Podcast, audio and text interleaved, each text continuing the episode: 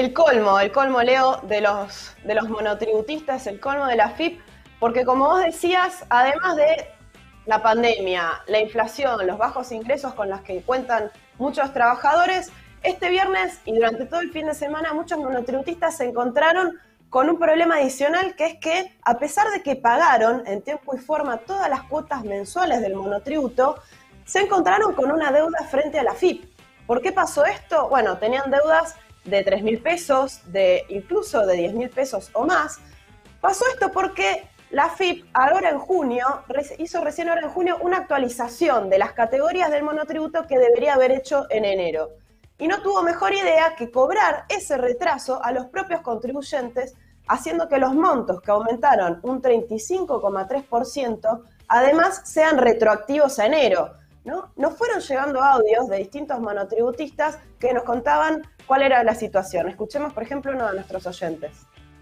Yo laburo como monotributista hace unos cuatro años más o menos cuando entré como contratado al gobierno de la ciudad y como somos contratados muchos meses del año nos dan la baja de esos contratos directamente por lo que hay que salir a buscar alguna otra cosa para rebuscársela para llegar a fin de mes para poder seguir pagando el monotributo porque si no pagas el monotributo, hoy en día hay muchas empresas que no te toman, no podés facturar, te quedás sin obra social, te quedás sin aportes. Y la verdad que da mucha rabia entrar a la página de ANSES y de repente encontrarse con que tenés una deuda. En mi caso, más de 4 lucas debo cuando pagué todos los meses, porque al gobierno se le ocurrió meter un aumento no solo de acá para adelante, sino para atrás. O sea, desde enero a hoy, lo que pagué no es suficiente. El gobierno dice que había que pagar más. Ya bastante difícil se hace llegar a fin de mes, ya bastante difícil se hace conseguir laburo, ya bastante difícil se hace que nos hayan sacado el IFE, que era por lo menos servía para pagar la cuota del monotributo y encima ahora este aumento del gobierno la verdad es que parece una cargada.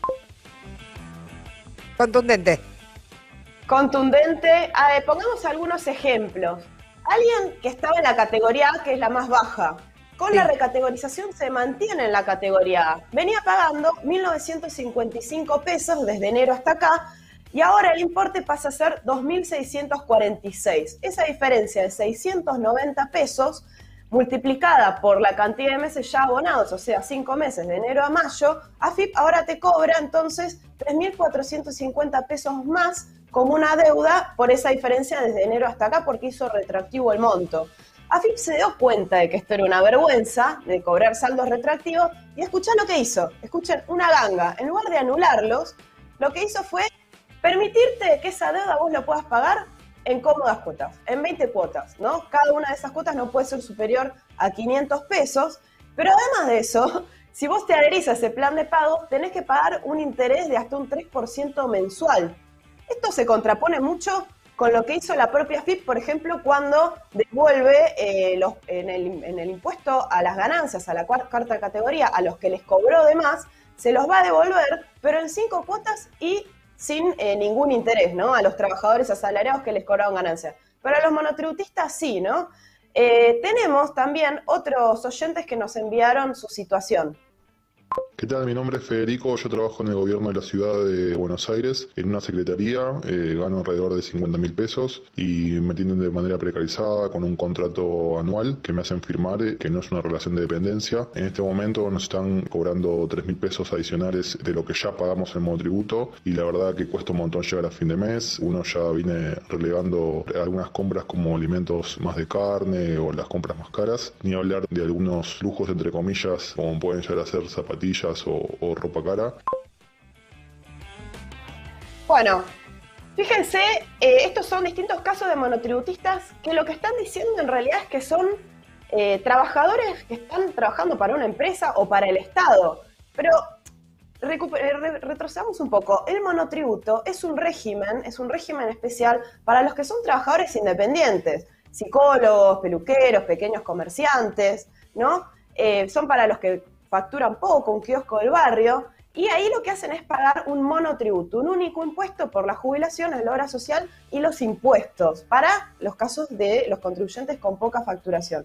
Pero de ninguna manera es para trabajadores asalariados. Un trabajador que está asalariado, lo que tiene que hacer su empleador es inscribirlo como relación de dependencia. Esto de que se use el monotributo, ¿para qué lo hacen? Precisamente para pagar menos, para pagar menos impuestos a los empleadores, y es efectivamente un fraude laboral. ¿Qué te dicen? Mira, vení, facturame como si estuvieses dándome un servicio, ¿sí? Y yo no tengo nada que ver con vos. Eso es lisa y un fraude laboral. En muchos casos los conocemos, por ejemplo, en el caso de los repartidores, ¿no? Los repartidores de las apps. Eh, pero, sobre todo, llama la atención que eso se dé, ese fraude laboral, en el propio Estado. Y tenemos otro monotributista que nos hizo llegar esta situación también para el gobierno de la ciudad.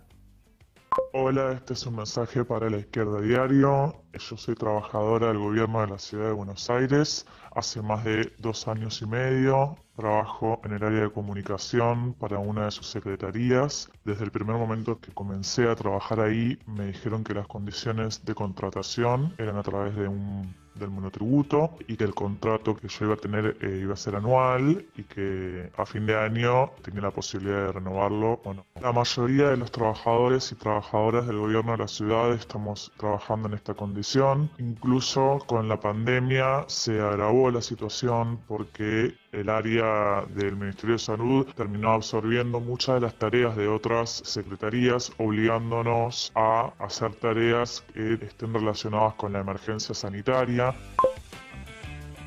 Fíjense lo siniestro de esto que se repite en los distintos audios de monotributistas que nos hicieron llegar, de que no son trabajadores independientes, no son cuentapropistas, son asalariados y les hacen firmar contratos en donde eh, dice el propio contrato que no hay ninguna relación laboral, lo hacen para cubrirse, para cubrirse legalmente los empleadores. Tenemos también cómo impactó este aumento retroactivo en, en este mismo caso de este monotributista del gobierno de la ciudad. Yo en este momento estoy facturando por mes 45 mil pesos al gobierno de la ciudad. Obviamente hago trabajos remotos de comunicación desde mi casa, pero también me obligan a ir dos veces por semana a vacunatorios o a distintas actividades que el gobierno de la reta considere necesarias para que su campaña electoral sea efectiva. Me parece tremendo que nos hagan pagar el ajuste una vez más a los que más precarizados estamos porque no nos queda otra que seguir laburando bajo esta contratación que obviamente encubre una relación de dependencia. Para el trabajador que lo están eh, contratando con un monotributo, esto tiene resultados terribles porque no tiene ni aguinaldo, ni vacaciones, ni indemnización por despido, ni seguro por desempleo, ni licencias, ni riesgos del trabajo y se van a jubilar con la mínima.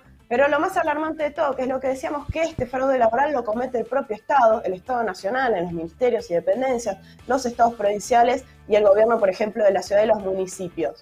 Pero me preguntarán muchos, bueno, ¿y qué hacemos con el retroactivo? ¿Qué hacemos con esa deuda que nos computó la FIP?